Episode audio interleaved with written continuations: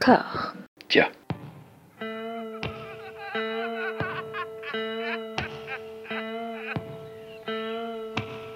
And now for something completely different. Would you like to talk about the meaning of life, darling? Sure, why not? Philosophy for two? Right. Provided the movement never forgets that it is the inalienable right of every man or woman or woman to rid himself or herself or herself. Agreed. Thank you, brother or sister or sister. Where was I? I think you finished. Oh, right. I don't want to talk to you no more, you empty-headed animal food trough whopper. I fart in your general direction. Your mother was a hamster and your father smelt of elderberries. Bonjour et bienvenue à toutes et à tous dans Discordia, le podcast qui tente d'aplanir les débats qui rongent la pop culture de l'intérieur dans une conversation apaisée, apaisée autant que faire se peut. Elodie, comment ça va? Ça va. Ça Je- va Oui, c'est bon. Qu'est-ce que tu veux? Des, des tas de soucis, mais en même temps rien de grave. Donc on, on va rester sur un sabbat. Sur de la méditation, et puis on, on va un peu faire une espèce de petite catharsis parce que nous allons parler des Césars 2021. Ah ah On avait euh, évoqué la cérémonie l'an dernier parce qu'il s'était passé des trucs con- contre toute attente. Et là, cette année, il y avait énormément d'enjeux. Euh, bah, la situation actuelle, en fait, qui devait être prise à bras le corps. Il y avait euh, cette espèce d'évitement de Roselyne Bachelot, la ministre de la Culture du secteur du cinéma depuis quelques semaines, qui est quand même assez éhontée et qui a atteint son zénith là. Ce qui l'a poussé d'ailleurs à prendre position contre les artistes, ce qui est quand même assez incroyable pour une ministre de la Culture. Il y avait une année cinématographique assez faible. Je ne sais pas ce que tu en penses euh, au global, mais on va y revenir en fait. Enfin voilà, énormément d'enjeux. Et puis bah, pour citer, pour paraphraser cette fameuse phrase de la série Malcolm de Dewey, euh, on n'attendait pas gros chose, on était quand même déçus. Je sais pas si tu partages cette impression, Elodie. Bah moi j'attendais pas mal, hein, mais bon je suis une fille naïve, je crois, faut que je m'y fasse, hein, bientôt 50 ans, je, je suis encore dans l'espoir qu'il se passe des choses. Non mais il y avait bon Marina Foy, ça me faisait plaisir, en maîtresse de cérémonie quand même. Je savais que Laurent Lafitte et Blanche Gardin avaient participé à l'écriture euh, de certains textes et tout, donc je me disais bah tiens ça pourra peut-être être pas mal.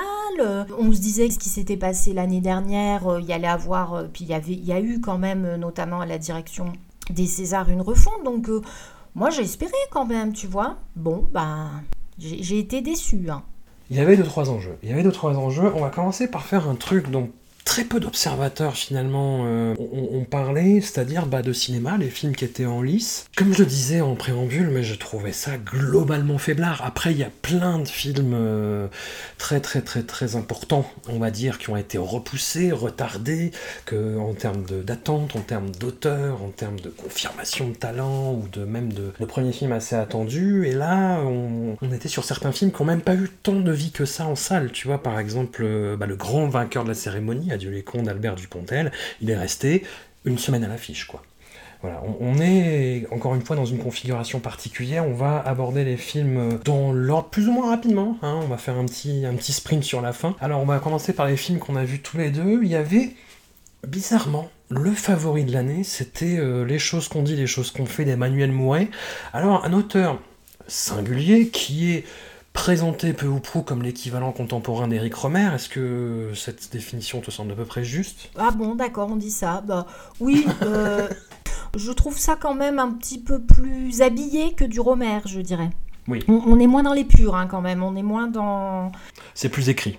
Voilà, c'est plus écrit, donc euh, je sais pas la, la comparaison, mais en tous les cas, oui, on est dans cette veine d'un cinéma très parlé, d'un cinéma de situation et d'un cinéma, on va dire, de, de- qui repose essentiellement sur les rapports amoureux, les variations amoureuses, on va dire. Une vision très euh, poétisée du marivaudage, en fait. Oui. Av- Avec quand même des inclinations bourgeoises. D'où le parallèle avec Romer qui me semble pas si capillotracté que ça. Mais bon. Non, non, non, mais je dis pas, non, mais l'idée m'était pas venue à l'esprit, donc j'étais un peu. Oui, mais effectivement, les gens habitent dans des hôtels particuliers, par exemple. Oui, Je, je tiens à dire, ça n'est pas le cas de tout le monde. C'est ça. Attention, publicité mensongère. Qu'est-ce que t'en penses, toi, de son cinéma euh, en général? Bah, Mademoiselle des Jonquières, euh, j'avais trouvé ça euh, plutôt bien. On est d'accord. Hein, c'était voilà, bon, il y avait de très bons interprètes. C'était pour le coup, il s'était bien débrouillé avec le film, on va dire historique et en, costume. En plus, le personnage euh, qui était interprété par Cécile de France était plutôt très intéressant. Il y avait Laure Calamy aussi, donc Edouard Baird. Donc c'était, euh, j'avais trouvé qu'il y avait du rythme. Il avait su euh, ne pas faire un film justement en pesée et les, les dialogues étaient plutôt bien dits et il y avait vraiment des joutes verbales et une tension qui était plutôt intéressante. Il y avait une cruauté aussi, ce qui hmm. apparaît pas jusque-là dans son cinéma, qui est beaucoup plus euh, inoffensif. Tout à fait. Après, là, par rapport à, donc, à les choses qu'on dit, les choses qu'on fait, Bon, le présupposé d'Emmanuel Mouret, effectivement, qu'il y a une conception du rapport amoureux comme étant absolument coupé de toute réalité sociale, économique, politique. Euh, je veux dire, voilà, les gens se rencontrent, tombent amoureux, ne sont plus amoureux après ou s'interrogent sur leurs sentiments amoureux, mais c'est vrai que c'est un cinéma qui est complètement déconnecté de, de, la vie de tous les jours, je dirais.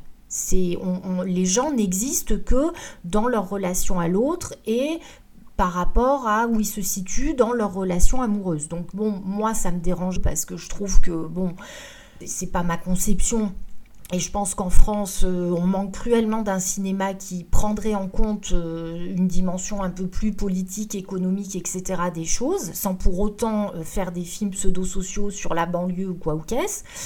J'ai trouvé notamment Camélia Jordana vraiment d'une grâce infinie et qui arrivait à faire passer comme ça les choses. C'était un peu plus compliqué pour Neil Schneider, hein, quand même, je trouve. Euh, c'est très écrit, donc il faut arriver à dire les dialogues. Vincent Macaigne s'en sortait très bien. Euh, Émilie Dequesne était bien également. Bon, c'est voilà, c'est un moment, c'est agréable. En même temps, comment tu veux que ce soit pas agréable? Comme je dis, les gens vivent dans des hôtels particuliers, il euh, n'y a, pas a pas de violence, on est dans des beaux paysages, quand ils ne sont pas dans leurs hôtels particuliers, c'est agréable. quoi. Il y a une certaine élégance. Après, j'étais un peu interrogé pas dérangé. Je ne vais pas exagérer, je ne vais pas partir dans une polémique Twitter, mais euh, j'étais un peu interrogé par la façon qu'ont les femmes d'être euh, sacrifiées par rapport aux hommes, en fait.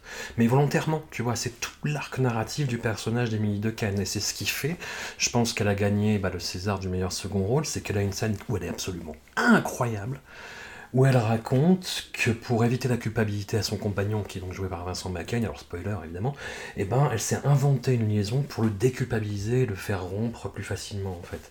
Et hum, c'est une scène qui est à la fois magnifique parce qu'elle est déclamée et écrite de façon euh, incroyable, mais, ouais, je, ça, m'a interrogé sur ce rapport bah, que Mouret a toujours aux femmes, en fait. Il y a toujours cette figure de, de, l'amont euh, qui est un peu sublimée dans toute sa maladresse, dans toute son inconséquence et dans toute sa gaucherie, et derrière lesquelles euh, les femmes ne peuvent s'empêcher de courir.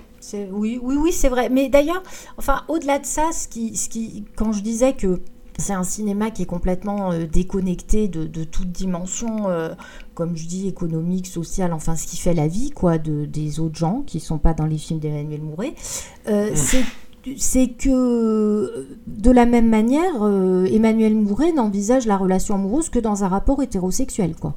Donc euh, voilà. Alors je c'est là où on voit que quand on, parle notamment de cinéma plus inclusif, c'est ce qui était porté par les Césars, tu vois bien que tout le monde est d'accord sur le papier ou en interview, mais les mecs ça leur vient pas du tout à l'idée quand ils font un film, quoi. Il faut que le spectateur puisse effectivement euh, être en adhésion, puisse euh, voilà s'identifier, cette fameuse identification. Donc on va rester sur un cinéma hétérosexuel et même si euh, il y a Camélia Jordana et qu'elle est, comme on dit, issue de l'immigration, c'est une actrice malgré tout qui est très pâle de teint. Je veux dire, c'est pas Aïssa Maïga, c'est pareil, on n'a pas d'acteur ni asiatique, ni noir, ni rien. Voilà. Il n'y a pas de gens non plus, euh, je dirais, euh, handicapés, parce que après tout, ils ont le droit de vivre des histoires d'amour aussi. C'est-à-dire que tout le monde est toujours d'accord sur le papier pour toutes ces notions-là, mais en fait, euh, on voit très bien, alors que c'est justement dans un cinéma qui n'est pas du tout entre guillemets politique que ça serait intéressant de montrer ça.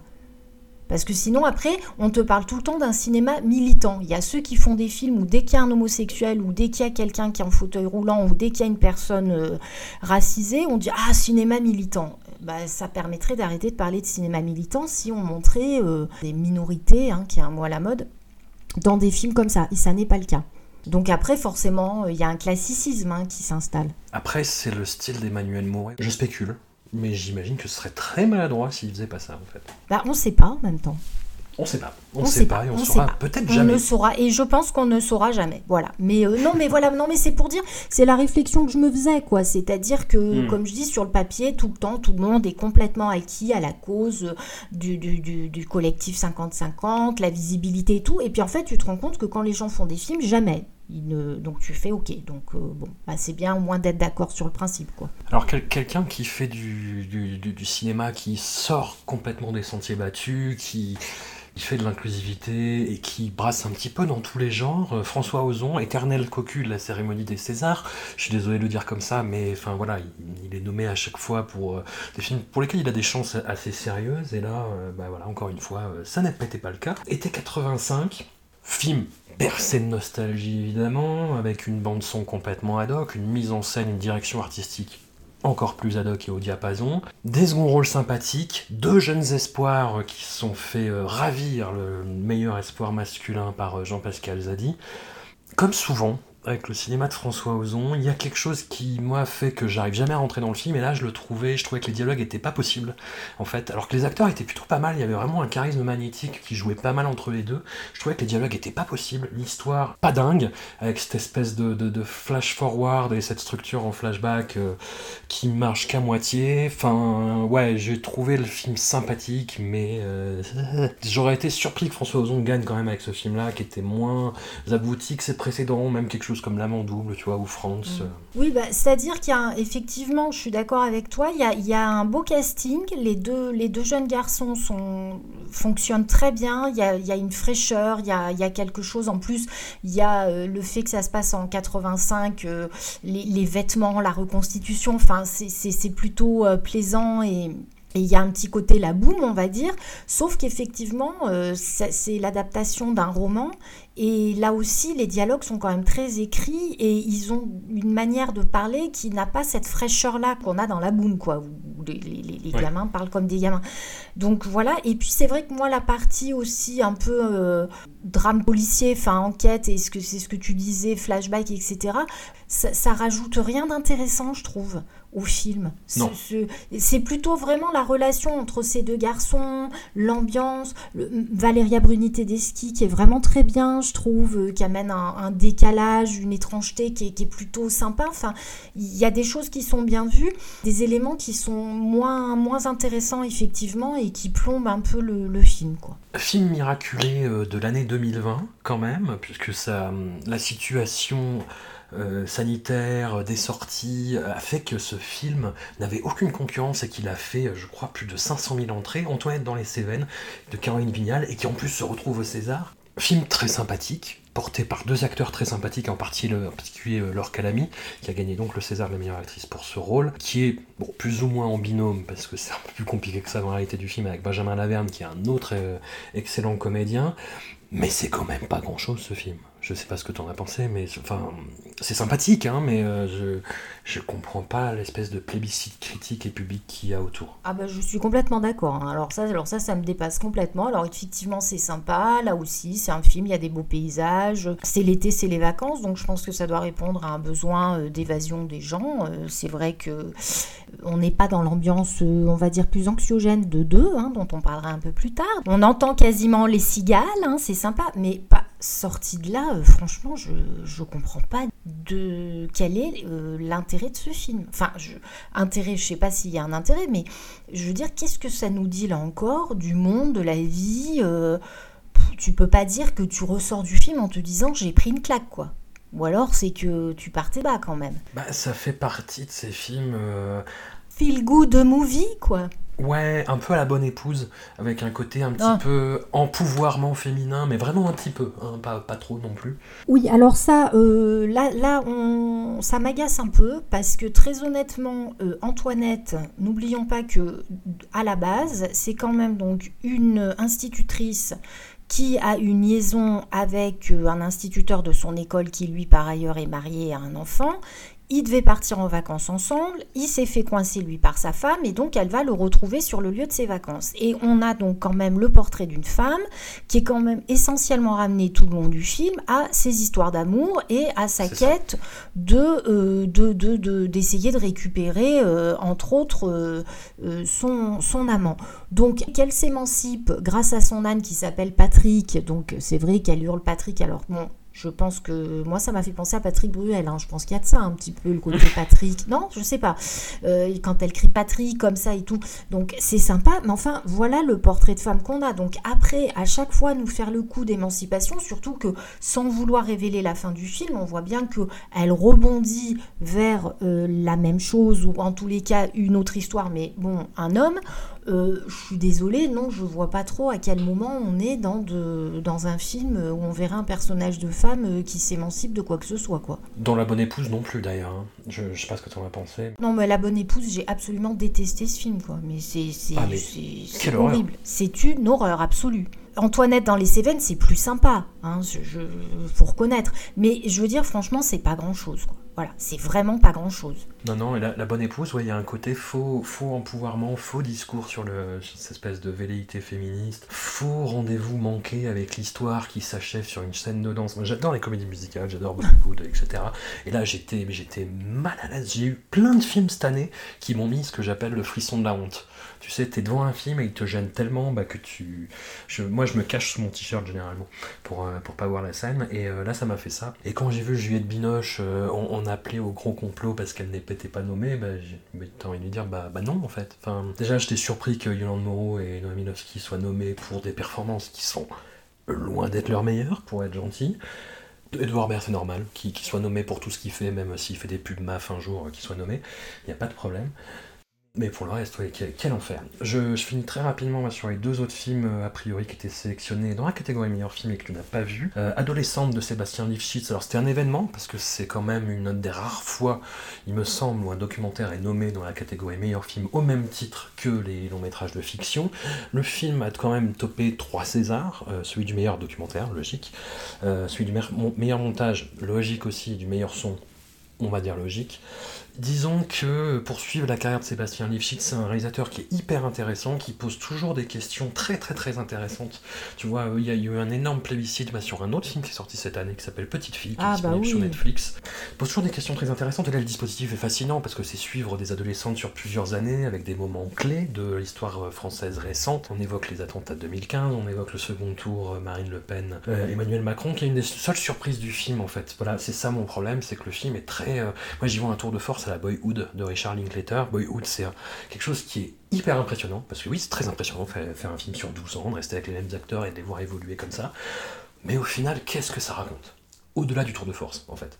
Et là, ouais, c'est un film de témoin témoin de quoi De pas grand chose. Qu'est-ce que ça dit Il y a une narration qui se développe qui est intéressante. Ce qui m'a le plus surpris en fait, c'est que même si on sent un petit peu venir, mais même pas trop, en fait, c'est le second tour Marine Le Pen Emmanuel Macron. Et quand on voit euh, Emmanuel Macron, et eh ben on a une des deux héroïnes et son père qui font, oh, qui sont hyper déçus, qui se réjouissaient de l'élection de Marine Le Pen. Tu vois, tu dis ah, intéressant. Mais sauf que pareil, ça n'en fait rien derrière. Et, voilà, c'est un film qui reste euh, intéressant comme photo, pure photographie de l'époque, mais vraiment pas plus. Après, dans la catégorie documentaire, t'avais la cravate qui suit euh, bah, sur une thématique. Euh, ah oui, j'ai commencé à le regarder celui-là. Qui là est trop écrit, par contre, et qui est trop dirigé, et qui a trop un point de vue, donc c'est le problème inverse. Et voilà, et il y avait Un pays qui se tient sage, film qui essaye d'être honnête intellectuellement, mais qui n'y arrive pas trop, de David Dufresne, sur les violences policières. On sent que le, bah, David Dufresne, c'est quelqu'un qui, qui, enquête énormément, qui fait beaucoup de rapports sur les violences policières. C'est un sujet qui lui tient à cœur, et il essaye de faire parler les deux camps, on va, dire ça comme ça. Mais euh, le, documentaire reste trop partisan pour être vraiment efficace, même si au bout, d'un moment il y, a y un, effet fatalement en fait d'accumulation. À force de voir des violences, bah tu te révoltes, mais voilà, c'est un peu facile quoi. C'est un peu facile, je suis désolé de le dire comme ça, je peux pas me faire que des amis. Et tant qu'on j'y suis à me faire des ennemis, bah, je vais parler du dernier film qui était, nommé dans la catégorie meilleur film, qui l'a emporté, ainsi que la meilleure photo, le meilleur scénario original, le meilleur acteur dans un rôle, Adieu les cons d'Albert Dupontel. Quel immense déception. J'adore Albert Dupontel. Vraiment, c'est un artiste euh, entier qui peut dire des conneries parfois par son entièreté et son intégrité, qui peut passer à côté de films, qui peut, euh, je pense à Enfermé dehors, qui était déjà euh, assez, assez maladroit dans, ce mélange de, naïveté et d'approche cartoon et de, et de suresthétisation en fait. Et Adieu les cons, c'est tout ce que je déteste chez Dupontel. Vraiment, c'est un côté mielleux qui affleurait parfois dans, dans Au revoir là-haut qui était beaucoup mieux maîtrisé, je trouvais, dans, dans 9 mois ferme, qui était un film un peu plus vachard, un peu plus euh, sans atteindre les sommets de méchanceté de Bernie, mais j'ai l'impression qu'Albert Dupontel, ça s'agit avec le temps et que ça lui réussit moyen, en fait. Et adieu les cons, je pense que c'est mon amour pour Dupontel qui joue là-dedans. Euh, j'ai eu un des plus gros frissons de la honte de l'année. Alors que c'est un film qui est pas honteux, mais euh, voilà, par rapport à tout ce que Dupontel a représenté euh, dans mon parcours de cinéphile, j'étais très très très affligé de voir ça. Enfin, je, je, le dis, je suis désolé pour ceux qui ont aimé le film, mais euh, ouais, non, c'était pas possible en fait. C'était, c'était too much. C'était, c'était vraiment too much, too much. Je l'ai pas vu, mais il y avait pas deux aussi en meilleur film, non? Et eh non, il était, ah, non, il était en meilleur, premier film. Voilà, nuance, nuance. Bon, on peut passer au meilleur premier film, hein, donc deux de Filippo Meneghetti, un film que je t'ai décrit, euh, parce que j'aime bien la formule, je suis désolé, mais c'est un peu comme si euh, Amour de Michael Haneke, mais fait par quelqu'un avec une âme. Oui, non, mais c'est vrai que quand tu m'as envoyé le message, j'avais pas encore vu le film, j'ai vu le film, j'étais d'accord. C'est ça, bah, histoire entre deux femmes euh, d'un certain âge qui sont voisines et qui ont une histoire d'amour, et l'une d'entre elles a un, AVC et cornaquée, si on peut dire, par sa famille, qui n'est pas au courant de la relation qu'elle a avec sa voisine, et voilà comment sa voisine va essayer de se rapprocher d'elle comme elle le peut. Film euh, qui est pétri de, de, maladresse dans les sentiments et dans certains dialogues, dans des façons de filmer certaines scènes, mais je, sais pas, je trouve que l'émotion et le cœur est au bon endroit et on s'en fout de ces maladresses, en fait, ça passe. Voilà. C'est-à-dire qu'on peut faire. Euh, enfin, je peux vous trouver plein de trucs dans Adieu les cons d'Albert Dupontel qui étayeront le fait que je trouve ça maladroit, alors que vous, ce sera pareil, vous serez peut-être emporté par le film. Dans, dans deux, sans être autant chargé, je pense que Adieu les contes du Pontel, euh, voilà. Il y, a quelque chose qui marche, il y a quelque chose qui passe, et je trouve ça en plus hyper culotté pour un premier film, parce qu'il y a des appels du pied à plein de genres en plus. C'est un film qui est très généreux, alors que c'est sur quelque chose de... On peut pas faire plus austère, quoi, comme histoire. Oui, alors moi ce qui m'a un petit peu gêné, effectivement, euh, c'est là où je trouvais que la référence à Anneke était pertinente, c'est que tu as quand même l'impression pendant une grande partie du film que tu es un peu puni de le regarder, quoi.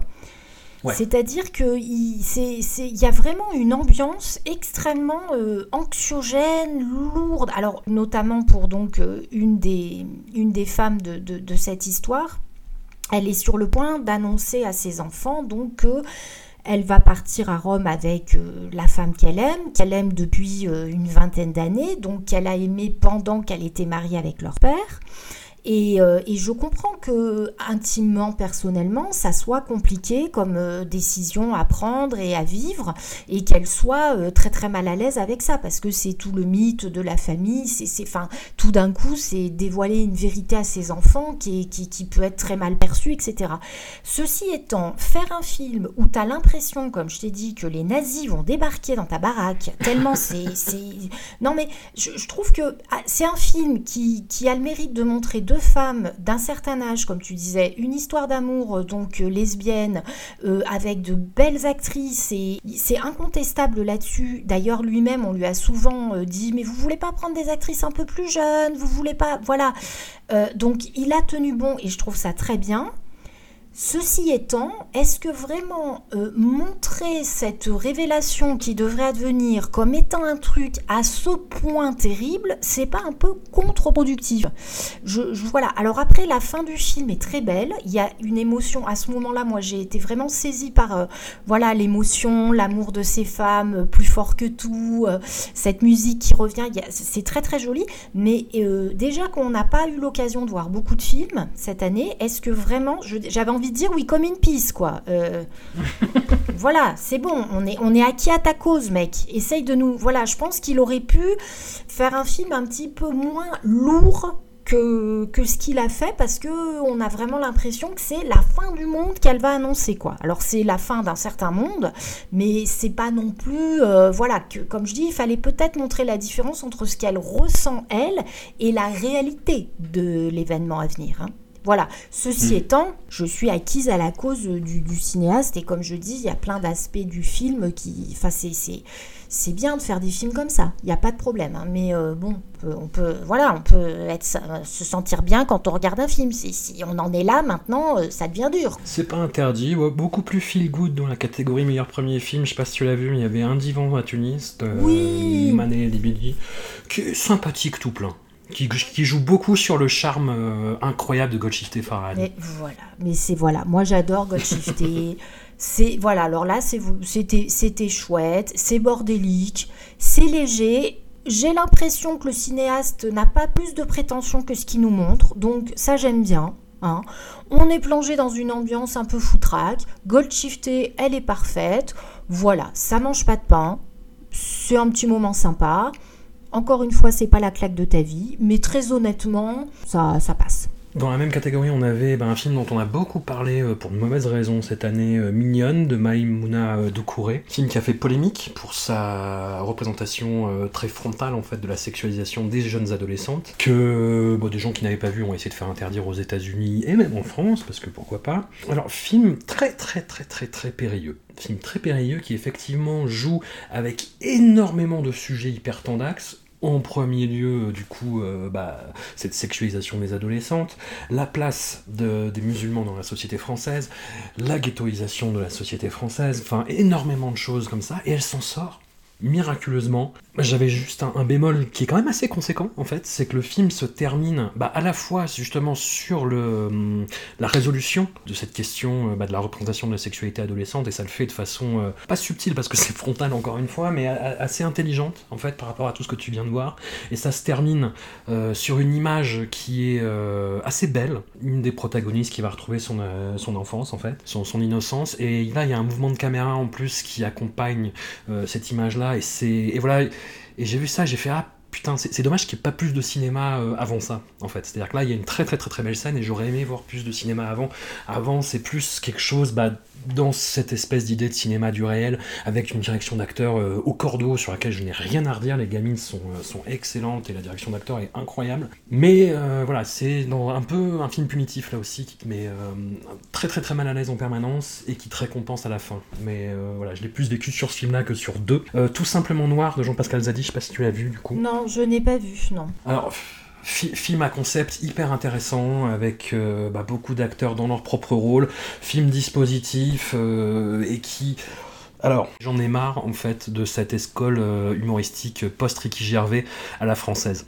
euh, qui a commencé bah, avec Inside Jamel Comedy Club, qui s'est prolongé avec plein de tentatives qui, moi, me laissent vraiment de marbre et où je trouve tout mis en scène et forcé, en fait.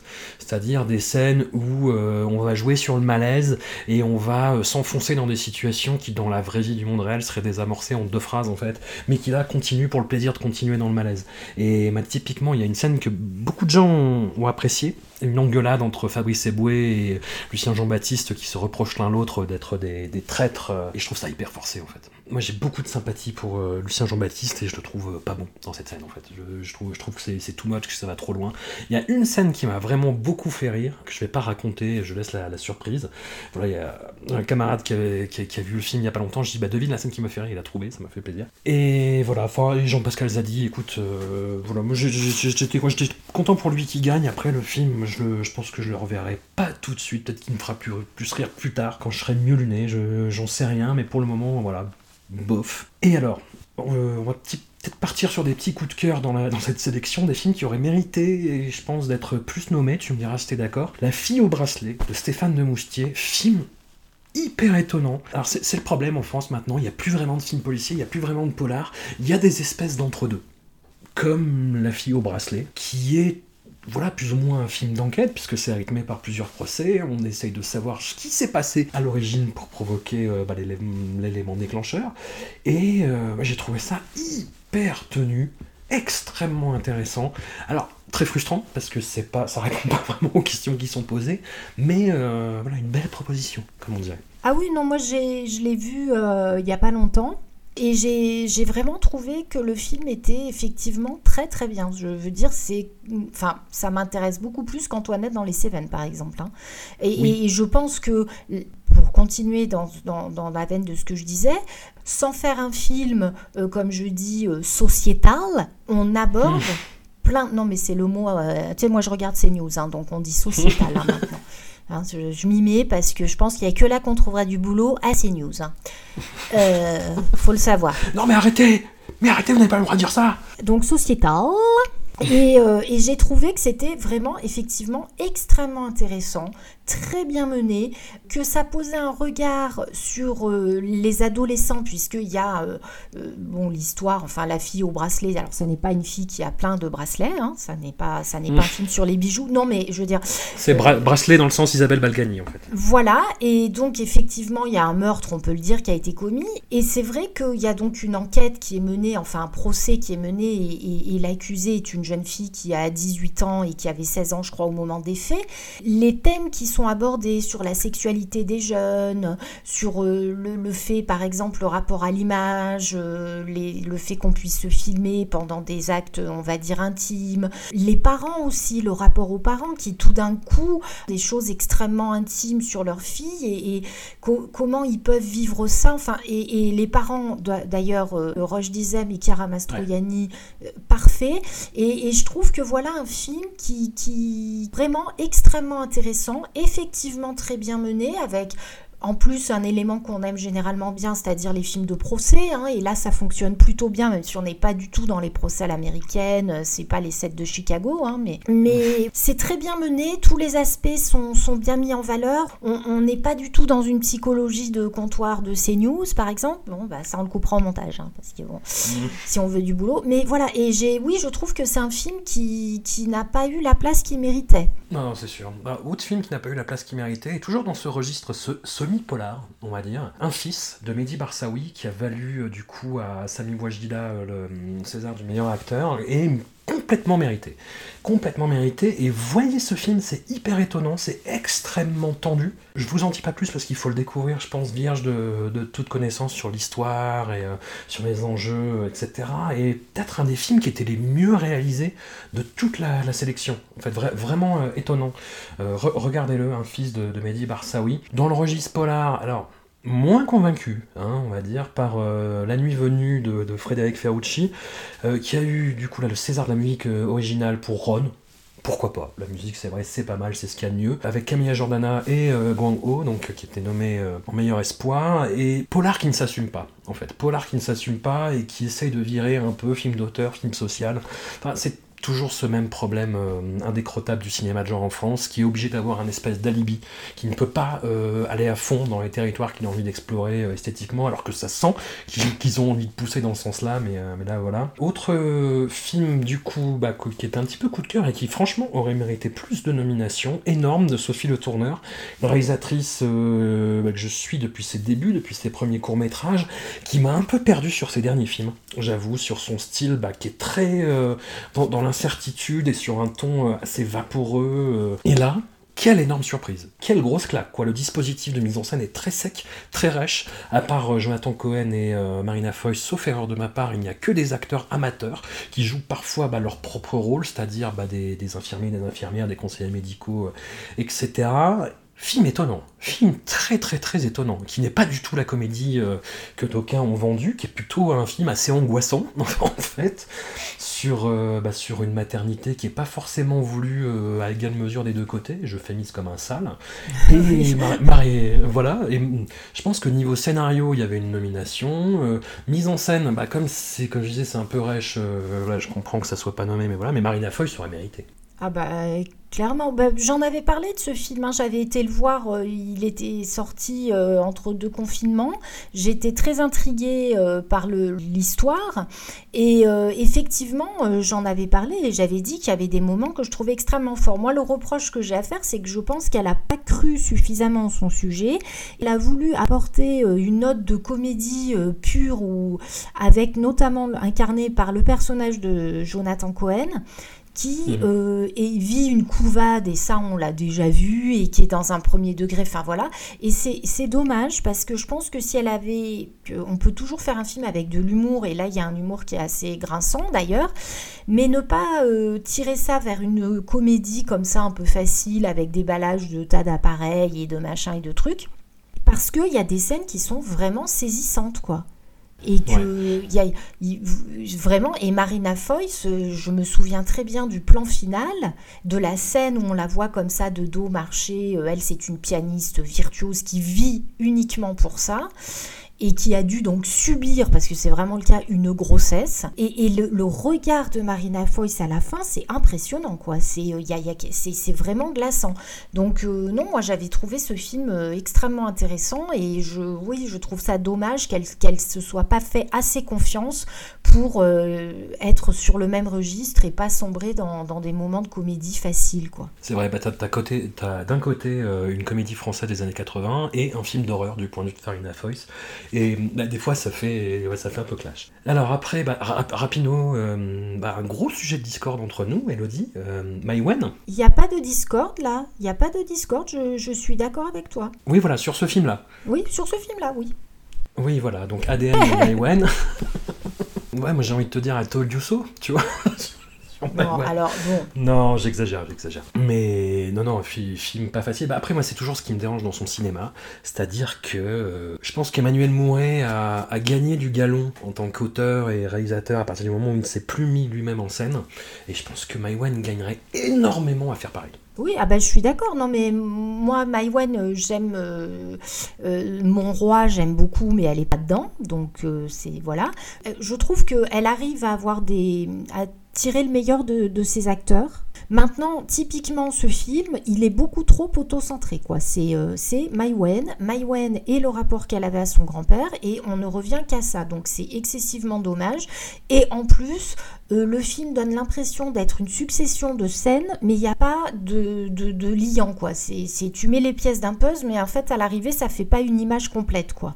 Y a, hmm. Voilà, donc c'est très décousu, euh, c'est beaucoup trop auto-centré sur, euh, sur Maïwen et son, et son besoin de rechercher ses origines et son rapport à l'Algérie qu'on comprend pas vraiment. Enfin, qu'on comprend pas. Je veux dire, j'ai aucun problème avec le fait qu'elle veuille, qu'elle soit attachée à son grand-père et au passé de son grand-père et à l'Algérie, mais je veux dire là c'est mal amené et je trouve que effectivement le, film est, quand même euh, extrêmement raté. Après il y a des scènes euh, que, je trouve euh, assez fortes, notamment face à sa mère, face à Fanny Ardant. Elle a une scène comme ça où elle dit à sa mère que que c'est pas normal qu'elle ait peur d'elle et je trouve que c'est des choses qu'on n'entend pas souvent et, et, Fanny Ardant est assez impressionnante aussi dans cette scène donc euh, voilà il y, a, y, a, des moments de cinéma je trouve qui fonctionnent il y a la fameuse scène où ils vont chercher un cercueil et où ils envisagent éventuellement un cercueil en carton il y en a un qui dit c'est pas un déménagement donc ça ça m'a fait rire j'avoue mmh.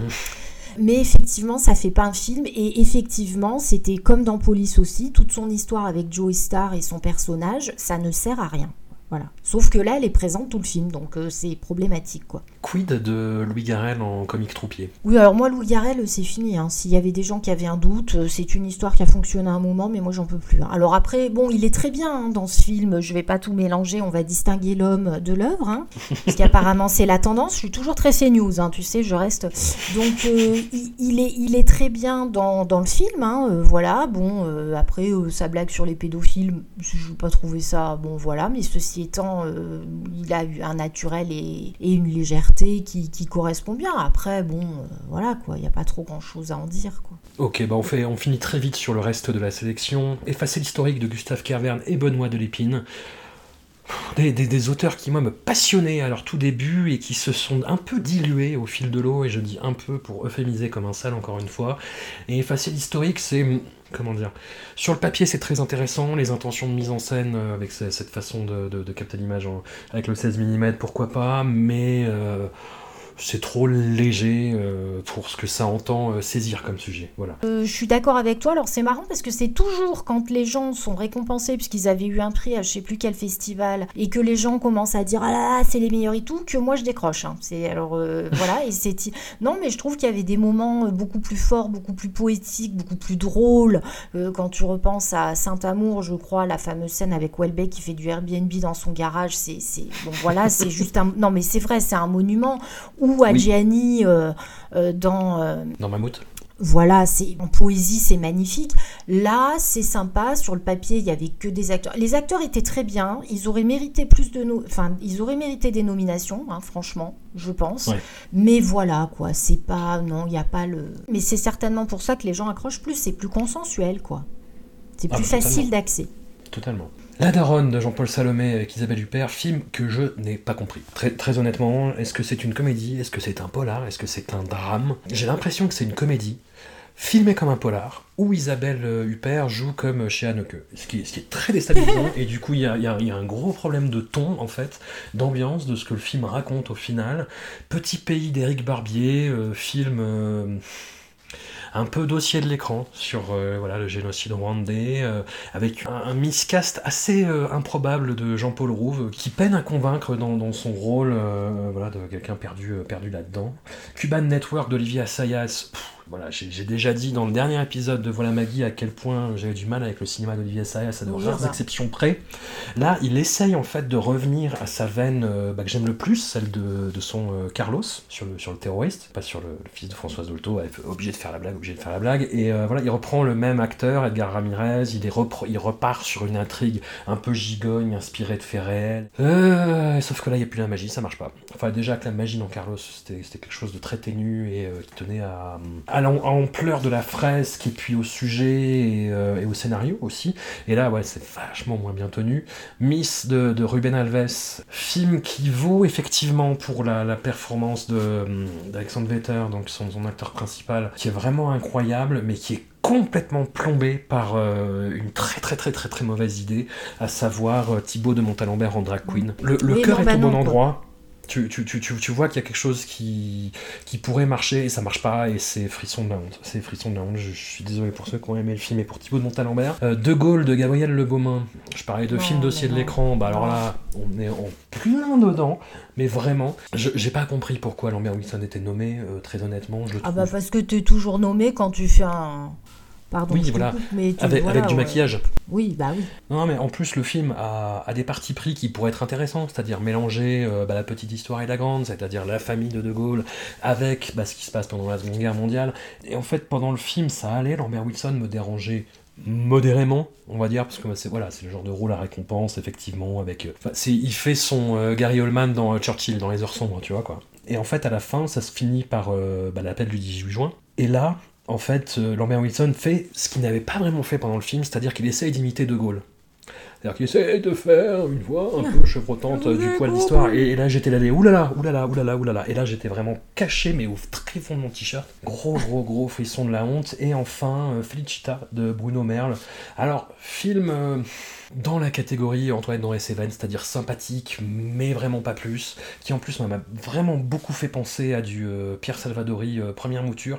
Il y a un peu de Comme elle respire. Il y a un peu de En liberté par la présence de Pio Marmaille, euh, qui est dans un rôle un, un petit peu borderline pareil. Voilà, c'est très sympathique. Il y a, y a un truc qui, qui se passe et qui fait dire euh, pourquoi pas. Voilà, euh, attendons de voir les prochains films, mais en l'état, euh, voilà, bah, vraiment pas plus. quoi. C'est plus de la réminiscence qu'autre chose. Et c'est un peu le problème de pas mal de films. Bon, je... Alors écoute, je me rends compte que je participe à l'émission sur les Césars, que j'ai vu très peu et j'ai vu très peu de films, donc je pense que c'est très intéressant de mon avis. Non, mais c'est vrai que il y a des bah, mignonnes. je me suis dit regarde-le et puis j'ai zappé. La Daronne, j'en ai vu la moitié, donc je peux faire des demi-phrases sur le film, ce qui sera très intéressant, je pense. Pour oui, non, mais après moi, si tu veux des films comme De Gaulle, je, je- pff, j'ai même pas envie de les voir, quoi. Genre, alors là, pour le coup, j'ai même pas d'attente, quoi. Donc ce que tu m'en dis, euh, et puis voilà, c'est c'est- après on se doute très bien qu'il va y avoir une nomination parce que il a fait De Gaulle. euh, bon, ça m'intéresse pas vraiment quoi. Ah non, mais il y a vraiment pas de quoi. Puis moi, je l'ai vu uniquement parce que je le, je le jouais euh, au cinéma, tu vois quoi. Mais parce que toi, t'es un gars sérieux, voilà. Tu t'investis. On va dire ça comme ça. Et c'est bien, c'est bien, effectivement. On va passer à la cérémonie en tant que telle, dans la polémique. Alors, pour euh, commencer par le début, Marina Foïs en maîtresse de cérémonie, pourquoi pas? Oui. Pourquoi pas? Moi, je l'ai trouvé plutôt, euh, plutôt pas mal en maîtresse de cérémonie, vraiment. C'est-à-dire qu'elle avait de la présence, elle Mhm. arrivait à faire le lien, euh, elle Mhm. arrivait à presser un peu les gens. Je sais pas si tu l'as remarqué, Oui, mais oui, euh, bon. On, on y va Qu'est-ce que voilà Oui, elle avait ce côté à la fois de mettre les gens dehors, mais avec bienveillance. Et ça, c'est pas évident. Voilà. Il y avait ce côté quand même, euh, oui, d'accueillir et que et ce que j'ai trouvé vraiment sympa, c'est que même des gens pas très connus qui viennent euh, prendre un César du, de- je veux dire du costume ou d'un truc, hein, tu vois, c'est pas meilleur acteur, meilleure actrice, et elle était contente pour eux et elle leur laissait quand même le temps et elle était, enfin, je trouvais qu'elle était dans l'empathie, c'était plutôt sympa, quoi. Il y a juste eu un moment un peu, un peu tendax, mais je pense que c'est lié à la personnalité de l'interprète aussi. euh, c'est quand Farid est venu et qu'apparemment il y a eu un problème de prompteur. Mhm, mhm. Et ok, il dit bon bah qu'est-ce qu'on fait? On enchaîne ou on dit les nommés Elle fait non non non non non je vais le faire euh, voilà. Mais voilà et quand je dis tendax, euh, voilà, c'est pas non plus la guerre. Hein. Ceci étant dit, voilà très bonne maîtresse de cérémonie dans l'absolu, mais avec des textes et des vannes qui étaient pas du tout à la hauteur de l'événement, de ce qui était attendu. Moi, j'ai eu très peur déjà pendant la première promo, où en fait, elle répétait les, euh, les noms des nommés euh, dans des phrases en faisant des jeux de mots, enfin, très, très César dans l'esprit, et à la fin, elle tombe et elle pète, et j'ai dit, oh là là, c'est pas ça euh, qu'il faudrait faire maintenant, en fait, c'est-à-dire, pourquoi pas dans l'absolu, hein, c'est, Mhm. ce serait sympa, mais, euh, mais là, vu les enjeux, est-ce que c'est est -ce, c'est ce qu'on veut, est-ce que est-ce que c'est ce qu'on attend? J'ai été très très très surpris de lire dans la presse le lendemain, mais après, c'est l'époque où on vit, où tout est euh, exagéré et tout est en hyperbole. Oui, euh, Roselyne Bachelot s'en est pris plein la tronche, elle a été éviscérée, euh, décapitée par... euh, enfin non, le jargon Twitter pour exacerber le buzz et le clash, mais moi j'ai trouvé ça hyper gentil en fait. J'ai trouvé ça hyper gentil et convenu quoi. Oui, c'est vrai que pour Suffi, tout le monde a dit que c'était une tribune politique et qu'il n'y avait pas de glamour de machin. De... Euh, moi, j'ai pas trouvé. En fait, euh, C'est toujours une tribune politique en fait, bah, déjà, ça l'a toujours été. Et puis, quand on voit euh, les Oscars, quand tu vois les discours que font les, les gens qui reçoivent des prix, c'est c'est quand même extrêmement engagé aussi, quoi. Donc euh, je vois pas tellement. Alors après bon c'est vrai que aux Oscars on va dire ils ont le sens de l'entertainment qui fait que c'est peut-être ce qui a pêché. Moi c'est vrai que la cérémonie m'a laissé vraiment un goût de c'était décousu. J'a- J'avais pas l'impression non plus qu'il y avait un fil directeur. Alors, euh, euh, je, je sais pas à quoi c'est dû. Et puis, je pense que c'est pas tellement le contenu des interventions, parce que moi, je trouve ça très bien. Et puis, en plus, dans ce contexte particulier, c'était, on, pouvait s'attendre effectivement à ce que les, gens qui étaient récompensés aient des choses à dire autres que euh, remercier les partenaires et les producteurs. Mais j'ai trouvé que je, je vais dire un truc qui est très dur, mais pour faire des discours euh, engagés notamment, il faut avoir du talent, quoi. Et il en manquait cruellement. C'est-à-dire que pour moi, le meilleur exemple, c'est Jeanne Balibar, hein, qui est arrivée euh, sublime. Bon, c'est accessoire, mais au-delà de ça, avec une posture, elle était, c'était comme Adèle Haenel l'année dernière, quoi. Elle se tenait droite, elle est arrivée, elle, c'était une présence. Elle a imposé sa présence et elle a fait un discours qui était sensé, qui était habité parce que elle le maîtrisait. Ça, c'est super important aussi parce que Roche Dizem, il a lu le prompteur et du coup, ça faisait un texte qui était absolument monocorde. Alors, c'était bien de parler des Ouïghours, mais si tu veux, ça n'allait pas du tout. Tu peux pas faire un discours engagé sans, sans être habité par ce que tu dis. Sinon, c'est, enfin, je sais pas, euh, ça n'a plus de sens. Et je trouve que par exemple l'intervention de Jeanne Balibar, elle était, elle était vraiment très très bien. C'est l'exemple même de quand tout d'un coup, voilà, il y a quelqu'un qui arrive et qui dit quelque chose et, et, ça fait sens quoi. Après, on peut ne pas être d'accord avec ce qu'elle dit, mais dans le, le fond comme dans la forme, il y avait une adéquation. Mais là, malheureusement, il y a des interventions, par exemple Jean-Pascal euh, Zadi, euh, c'était tout bête, mais les micros étaient extrêmement bas. Donc en fait, il a parlé de la dignité humaine, de l'humanité, et il a fait référence aux violences policières notamment, mais en, re- en, en ayant la tête penchée sur le pupitre. Quand tu regardes pas les gens, tu perds énormément dans, dans, dans l'intention et dans, dans ce que tu peux faire passer, quoi. Voilà, et comme, comme Rush Dizem, Rush Dizem, il était tétanisé, il lisait son prompteur. J'ai eu l'impression qu'il venait charger du poids de ses deux derniers rôles emblématiques. Donc le, bah, le rôle du président de la République dans, dans la série Les Sauvages de Rebecca Zlotowski et euh, du flic dans Roubaix euh, Une Lumière. Moi je le voyais comme ça en fait dans une espèce de statut du commandeur et j'étais très surpris qu'il parle du, des Ouïghours, très, très, très honnêtement. Sur le fond, j'étais d'accord avec lui, mais j'ai trouvé ça. On, sentait qu'il n'était pas très à l'aise quoi. Alors après, il faut reconnaître aussi que euh, malgré tout, il y en a qui, dans le milieu du cinéma notamment, sont pas très à l'aise avec ce qui s'est passé l'année dernière, toute cette avancée. Hein. le, voilà. Alors d'un côté, ils se disent ça va dans le sens de l'histoire, mais en même temps, jusqu'à quel point ils assument les choses, tu sens qu'ils sont un peu écartelés comme ça, et c'est pas très très euh, facile pour eux.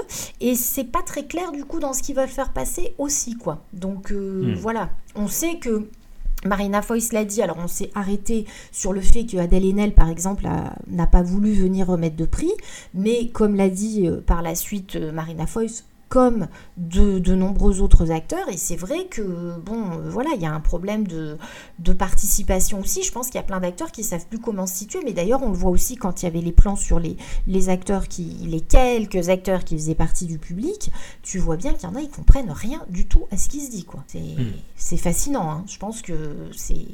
Je sais pas si le pire public, c'est pas celui qui va au César. Je pense qu'on devrait changer les gens qui vont au César, en fait. Parce que ça ne va pas du tout.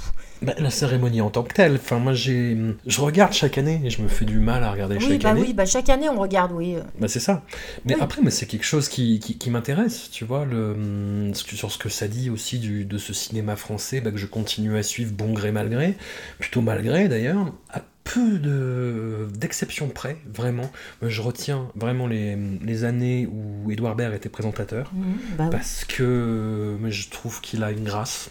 Vraiment, enfin après c'est Mm. personnel, mais euh, voilà, je fais partie des, des, des fans hardcore d'Edouard Baird euh, qui, Mm. qui genre aiment le film à quoi bon. Enfin c'est dire à quel point je suis insauvable. Voilà, je trouvais que ce que faisait Edouard Baird de la cérémonie, c'était incroyable. Enfin, justement, où il soulevait l'absurdité euh, de ce genre de choses, où il y avait une bienveillance, parce qu'il a cet humour complètement perché. Il y a que Jean-Jacques Hano qui a mal pris un truc qui était vraiment pas méchant, en plus. Edouard Baird le- lui disait, oui, le, le réalisateur américain Jean-Jacques Hano, et euh, Jean-Jacques Hano s'était énervé en lui disant, mais je paye mes infos en France. Et Edouard Baird avait retourné le truc en disant, Ah, ça, Valérie Lemercier, aussi. Euh, je, je pense qu'on est d'accord, elle a, elle a vraiment, vraiment assuré et amené vraiment bah, le- ce que les cérémonies d'après ont essayé de reproduire, le côté euh, sketch, euh, vraiment entertainment à l'américaine, show, euh, danse, musique. Autant tu vois les Oscars, tu disais que c'était l'entertainment, etc. Mais les Oscars, ils sont dans une situation très particulière avec les Oscars. C'est-à-dire que plus personne n'ose présenter cette cérémonie tellement tu risques de te faire fusiller, en fait. Parce que voilà, le public est, est atroce, effectivement. Parce que bah, une performance gênante est, est grillée. Pensons euh, au binôme qui était formé de James Franco et Anna Hathaway, grand, grand, grand, grand, grand moment de gêne. Et les Oscars, maintenant, en fait, c'est une voix off, tu vois, qui fait le passe-plat.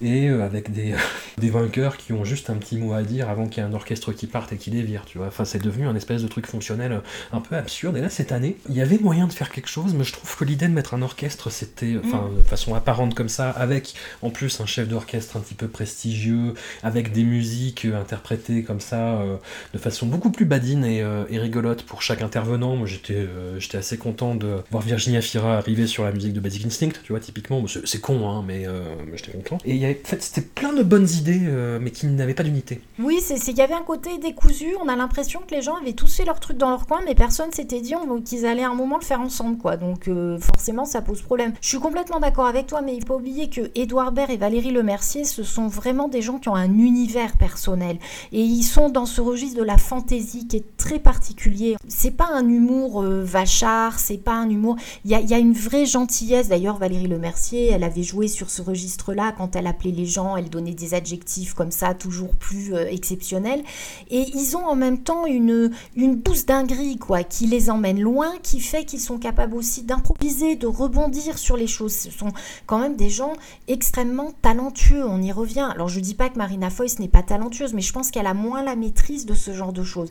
Mais c'est vrai que tous les deux, euh, que ce soit Valérie Lemercier ou euh, Édouard Baird, ils- voilà, ils se promenaient, il y avait, il y avait, c'était un peu des, funambules, et en plus, comme ce sont des gens qui, même si ils peuvent être un peu, euh, un peu cinglants par moment, dégagent quelque chose de très doux, sont pas dans le rapport euh, violent, ben, ça, ça, ça, faisait que ça passait, quoi, et que les gens se, se prêtaient quand même à sourire, ou euh, il y, avait aussi une espèce de douceur, et puis Valérie Lemercier, n'oublions pas que quand elle avait fait, par exemple, sa chorégraphie sur Rabbi Jacob, elle amenait des chouettes moments de cinéma aussi, c'était, il y avait, y avait ce côté euh, fête dans le bon sens du terme, quoi, ça avait du sens.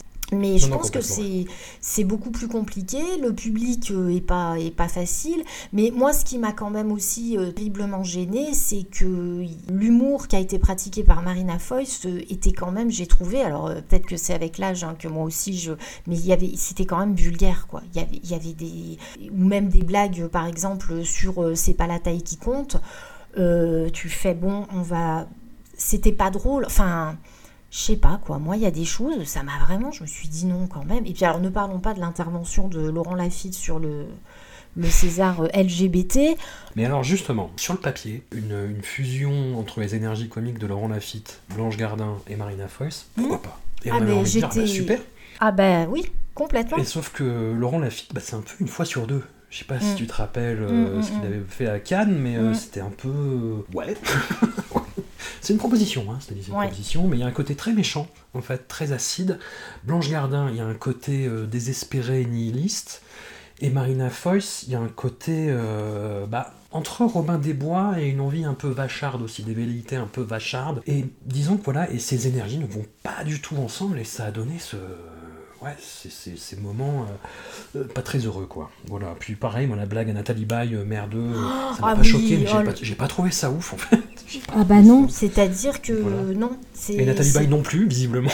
Quand tu comprends que ça va être euh, répété, tu fais ah ouais d'accord. Donc là les gars ils se sont dit ça on va en faire un sketch. Hmm. Là c'est non. Des fois je comprends pas très bien. Enfin bon après l'humour euh, ça se partage, ça se partage pas. Hein. Mais bon c'était, c'est-à-dire qu'il y avait effectivement une, une, élégance qui était amenée par cet orchestre. En plus avec une introduction avec euh, Catherine Ringer qui est venue chanter, c'était magnifique. Je me suis dit super. Mm. En plus, euh, voilà Catherine Ringer, cette voix et en même temps cette dimension, on va dire toujours rock and roll. Enfin, je me suis dit waouh super, on est là, on est bien là. Et puis alors, je sais pas s'ils se sont dit trop d'élégance, tu l'élégance, bam, euh, euh, t'avais, t'as eu le contre-coup là. Le...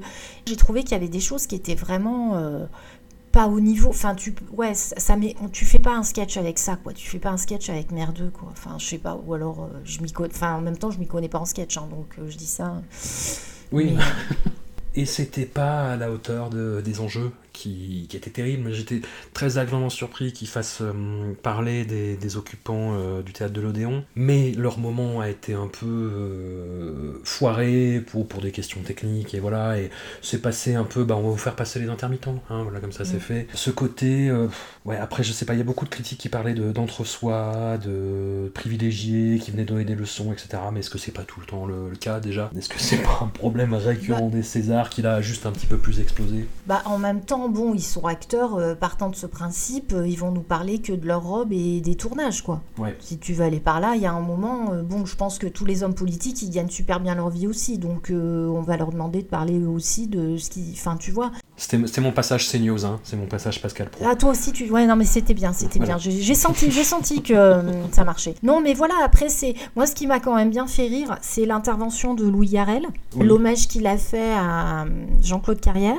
Plus une façon de parler de lui, hein, puisque Jean-Claude l'appelait quand il était à Rome pour lui dire travail, Louis. Ou alors le jour de la mort de Jean-Claude, il a mangé le plat préféré de Jean-Claude, des asperges sauvages. Des asperges, ouais.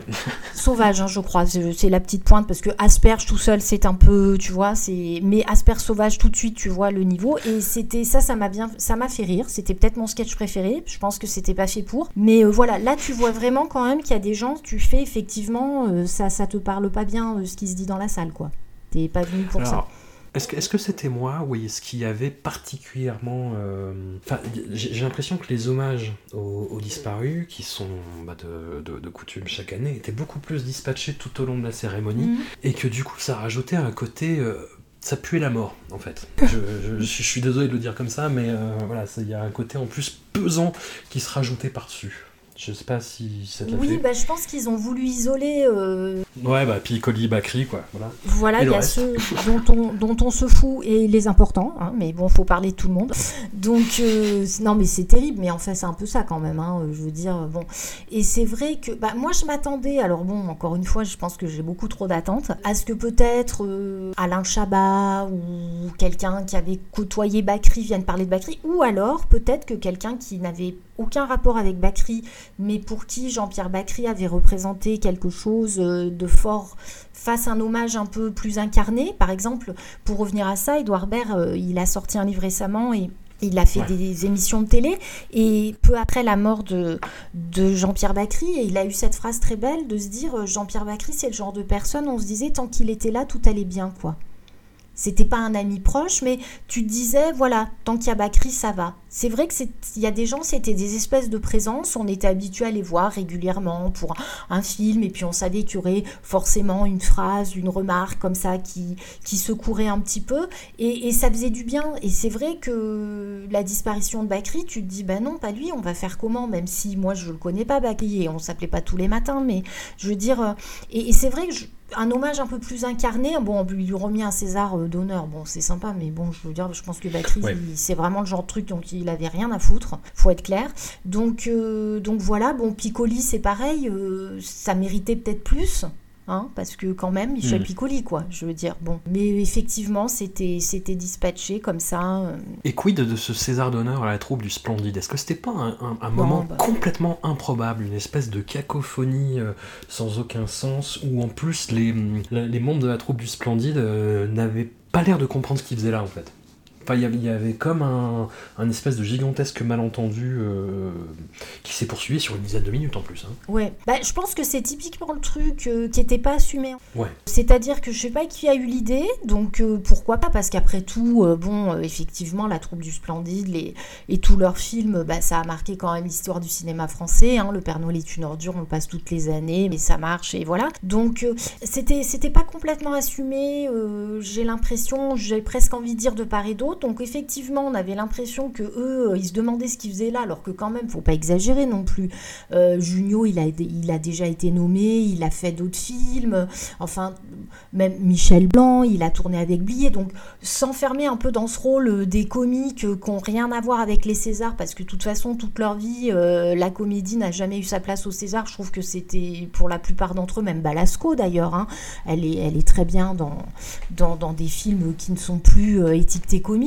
Donc, je trouvais ça étrange. Et puis, euh, venant de la part, effectivement, de, même de Marina Foïs, et c'est vrai qu'ils sont arrivés là et ils savaient pas quoi faire. Et puis, on a eu donc là aussi une intervention de Josiane Balasco et une application de paix qui a relevé le niveau de la soirée euh, de façon assez euh, exceptionnelle, quoi.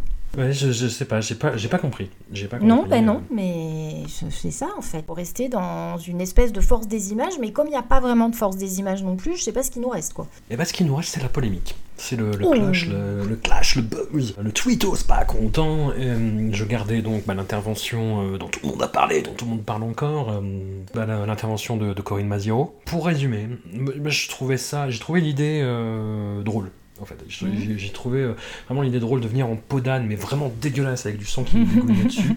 Corinne Maziero, moi j'avoue que c'est une actrice, c'est une fois sur deux. Mhm. Une fois sur deux, mais c'est parce que les films sont généralement euh, assez crispants, en fait, où elle intervient. Moi, je la trouve pas mal dans Effacer l'historique, typiquement. oui, oui. Dans un truc comme la, les Reines du Ring, j'ai- envie de hurler. Bah, c'est une personnalité intense, hein. c'est une personnalité intense et ça se sent, en fait, dans, dans tout ce qu'elle fait. Et là, bah, l'idée de, voilà, du Podan sanguinolent, c'était marrant. L'idée de Carré au bal du diable, j'ai oh putain, on cite du cinéma de genre, incroyable, on cite du Stephen King, incroyable.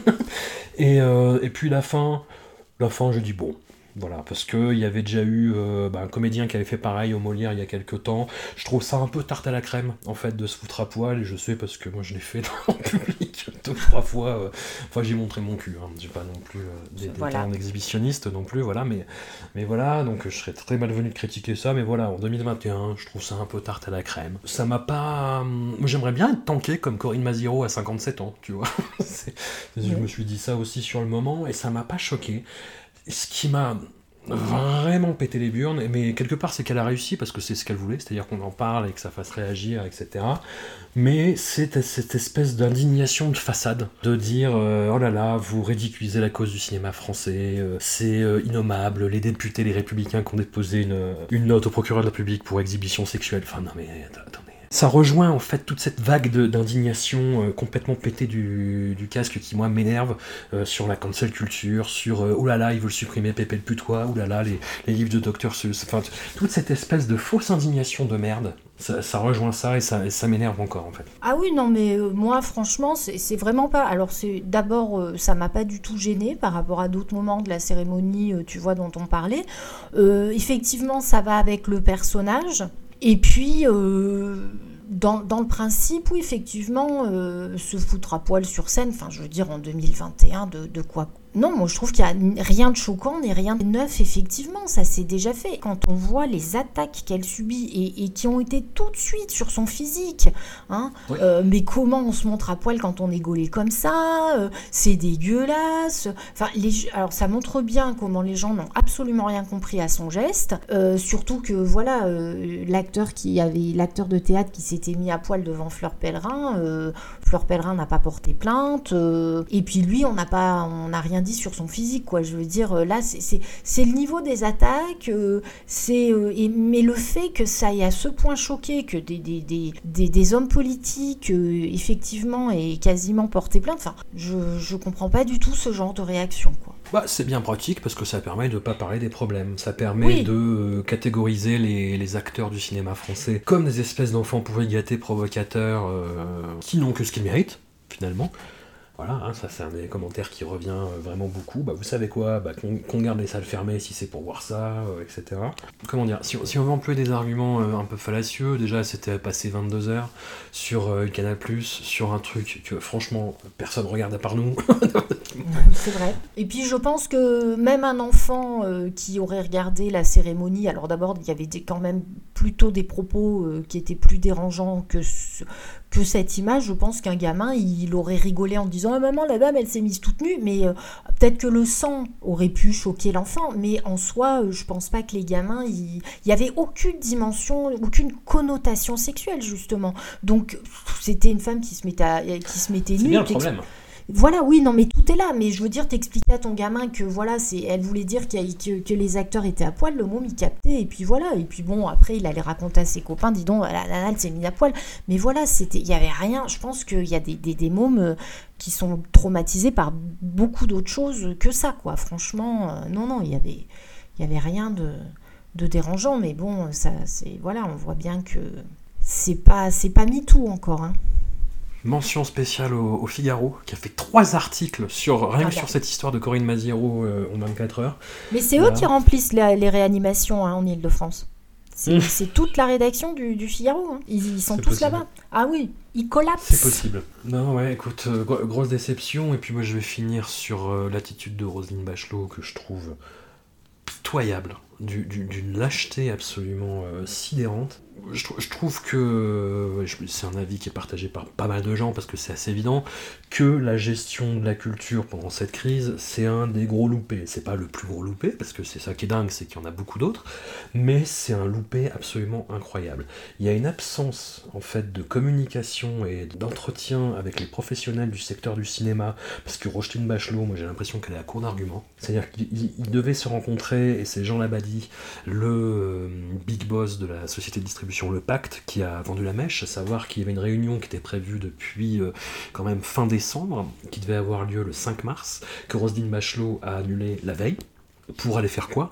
Pour aller faire une opération de communication en forêt de je ne sais pas où, de Rambouillet. Euh, non, j'ai envie de dire Rambouillet, mais c'est pas ça. Mais dans une forêt, en fait, pour trouver les arbres, euh, qui fournir le bois pour remplacer la flèche de Notre-Dame. Voilà. Plutôt que rencontrer les professionnels du cinéma qui sont en interrogation et qui sont fermés depuis 4 mois. Donc voilà, ça a été moyennement apprécié on va dire. À chaque fois qu'elle est interrogée sur le sujet et qu'elle est jamais relancée, en fait, elle sort des arguments, mais complètement pétés sur la non-réouverture des salles, avec à chaque fois en disant non, mais quand même, il y a beaucoup de morts, puis quand même, la situation est tendue, et puis euh, on sait que les gens, ils font du covoiturage, ils vont fumer une cigarette à la sortie des séances. ce genre d'argument, voilà, on en est là. Et euh, elle est arrivée, mais j'étais très surpris de la voir arriver en fait sur le, tapis rouge euh, en préambule de la soirée. Elle a dit deux trois mots mets, mais vraiment, mais des purs éléments de langage, de communication, euh, voilà. Alors, elle n'était pas invitée à la soirée, qui était en jauge réduite euh, vu la situation sanitaire. Elle n'était pas invitée, mais euh, ce que disait Marina Foy, c'est si elle veut, elle peut venir, mais elle, aura pas de siège et elle sera au fond. Et ben, je, sais pas, un, ou une ministre avec un minimum de, face, il serait allé aurait euh, suck up, comme, comme disent les Américains aux Oscars, tu vois, quoi.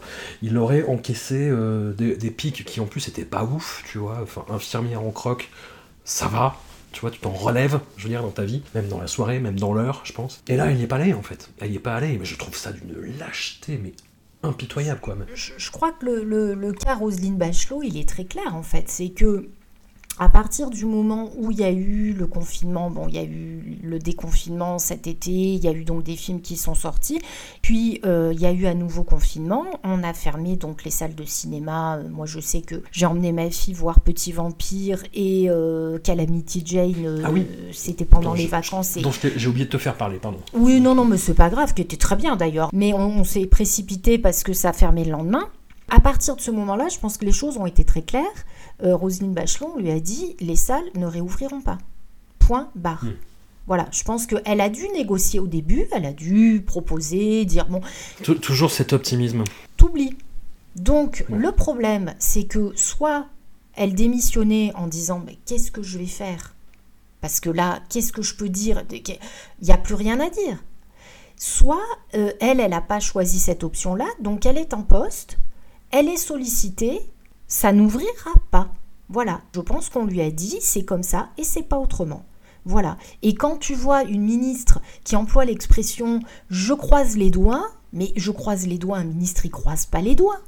Je veux dire, un ministre, il agit. Quand on en est à dire je croise les doigts, c'est qu'elle n'a aucun pouvoir décisionnaire. Donc le problème, c'est que, en plus, bon, bah, elle joue la montre, alors on l'invite, bon, elle commence par dire gna gna gna et puis après, oui, alors bon, elle travaille sur des protocoles. hein. Alors ça, attention, je pense que c'est, euh, non, non, mais le gel hydroalcoolique, euh, elle s'y connaît. Je veux dire, voilà, elle travaille sur les protocoles, sachant que dans le milieu du cinéma, le gros problème qui va se poser, c'est l'embouteillage de films. Ça, elle en parle même pas. Donc les protocoles sanitaires pour savoir où est-ce qu'on va mettre la bouteille de gel hydroalcoolique, combien de gens dans la salle et tout, c'est bien beau. Qu'est-ce qu'on va faire de tous ces films? Comment ils vont être distribués? Que- Lesquels vont passer à la trappe? Parce qu'il y aura la loi du plus fort Enfin, ça va être un carnage. Et, voir quelle solution on peut trouver que de s'occuper uniquement des protocoles. Mais bon, ça, surtout que les protocoles sanitaires dans les salles, ils, sont, ils y vont très bien. À partir du moment où tu mets une personne sur deux, le masque, il y a pas, je vois pas ce qu'on va faire de plus. hein, euh, bon, donc, mais voilà, le problème de Roselyne Bachelot, c'est qu'elle ne peut rien faire. Donc, euh, le problème, c'est au début, ça allait bien parce qu'elle est venue, mais maintenant que ça dure, et puis là, on voit la situation qui se dégrade, donc tu penses bien qu'on va certainement pas réouvrir des cinémas. À part répéter, euh, je ne peux rien faire, enfin, faudrait au moins qu'elle l'assume, à la limite, qu'elle dise, je ne peux rien faire. Donc, euh, je m'occupe des trucs qu'on me demande, je vais choisir des arbres, je fais des, je sais pas, euh, des manucures ou j'en sais rien. Enfin bon, mais c'est ça le truc. Elle n'a aucun pouvoir de décision. Donc c'est même plus la peine de s'en prendre à elle. Faut, faut l'ignorer à la limite. Je sais pas, mais qu'est-ce que tu veux qu'elle dise?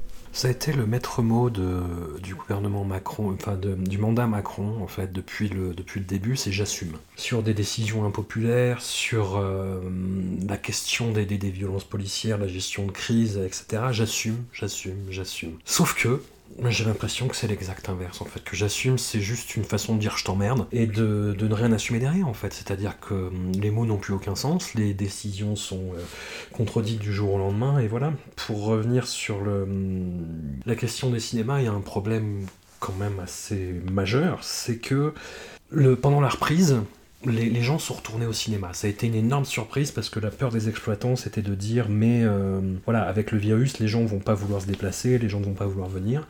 En plus, il y a un déficit de blockbuster américain. Enfin, je veux dire, la, la programmation de cet été euh, jusqu'à fin octobre, c'était euh, un peu de l'inédit. Bah, c'était voilà, le, cinéma qu'on va voir d'habitude, c'était un peu voilà le cinéma des, des Césars en fait. Tu vois, c'était Antoinette dans les Cévennes qui fait entre 500 et 700 000 entrées. C'était Adieu les cons qui fait quasiment un million d'entrées sur sa seule semaine d'exploitation.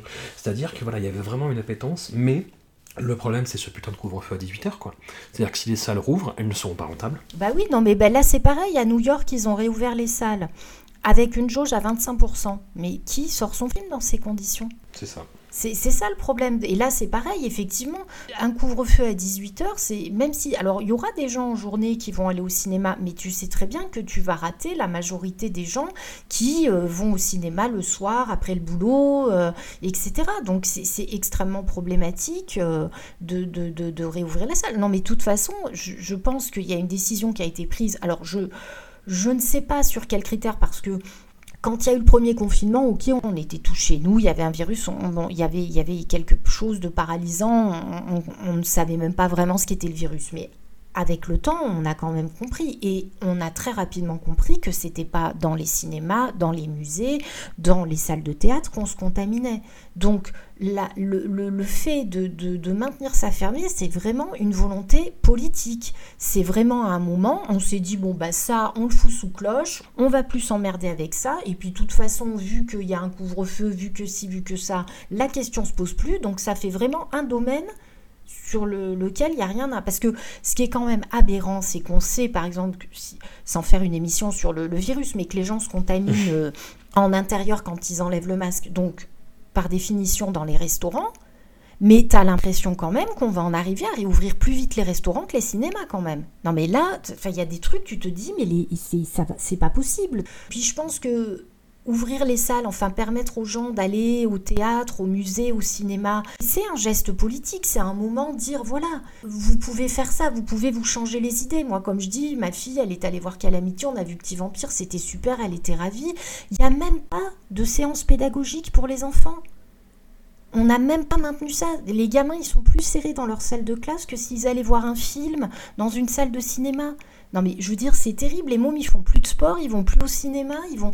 Enfin, on peut, peut pas faire un petit peu quelque chose? Non, ça a été choisi comme variable d'ajustement. C'est-à-dire, c'est un secteur qui effectivement est pas très contaminant, mais si on l'enlève, bah, ça enlève juste un petit nombre qui fait que c'est tenable.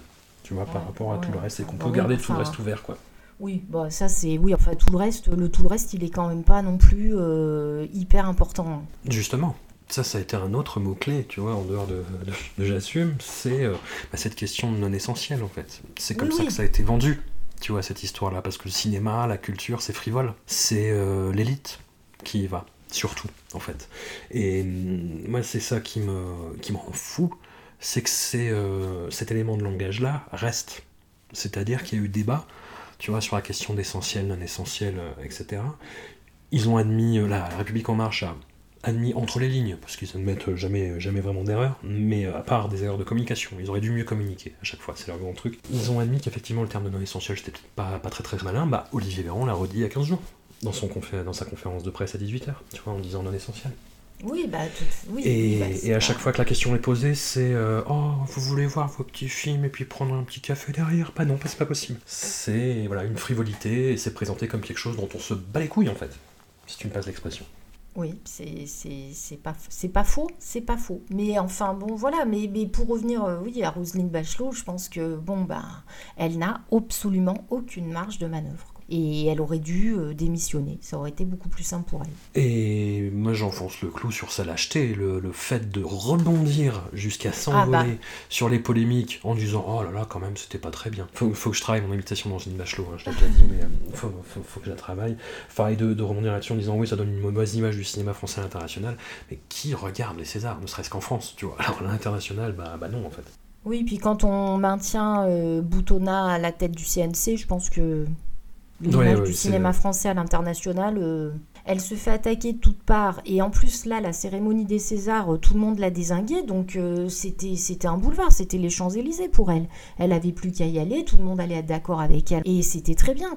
Malheureusement, elle est extrêmement politicienne, quoi. Ah, mais terriblement. Mm terriblement. Je, trouve, je trouve ça d'une grande lâcheté et ça m'énerve. Donc euh, on va peut-être en rester là du coup. Bah oui, il bah, n'y a plus de toute façon, euh, bon, il n'y a pas tellement euh, grand chose à dire de plus. Hein. Bah, on se retrouve éventuellement pour 2022, pour les, les deux mois d'exploitation qu'il y aura, peut-être. Tu vois, puisqu'apparemment on s'oriente vers bah, on n'ouvre plus le cinéma que l'été, parce qu'il fait chaud, et que c'est bien. Oui, d'accord. Pourquoi pas C'est ce que disait Frad Lebowitz dans, le documentaire Pretend is the City euh, sur Netflix quand elle expliquait que aux États-Unis donc il faisait très chaud et qu'elle allait au cinéma l'été parce que c'était climatisé quoi. Voilà. On en est là. On se retrouvera euh, pour les Césars 2022 et puis on se retrouvera de toute façon nous d'ici là. On aura Bon. d'autres euh, d'autres sujets Oula. à aborder ensemble. Un grand merci à toi et à tout bientôt. À tout bientôt.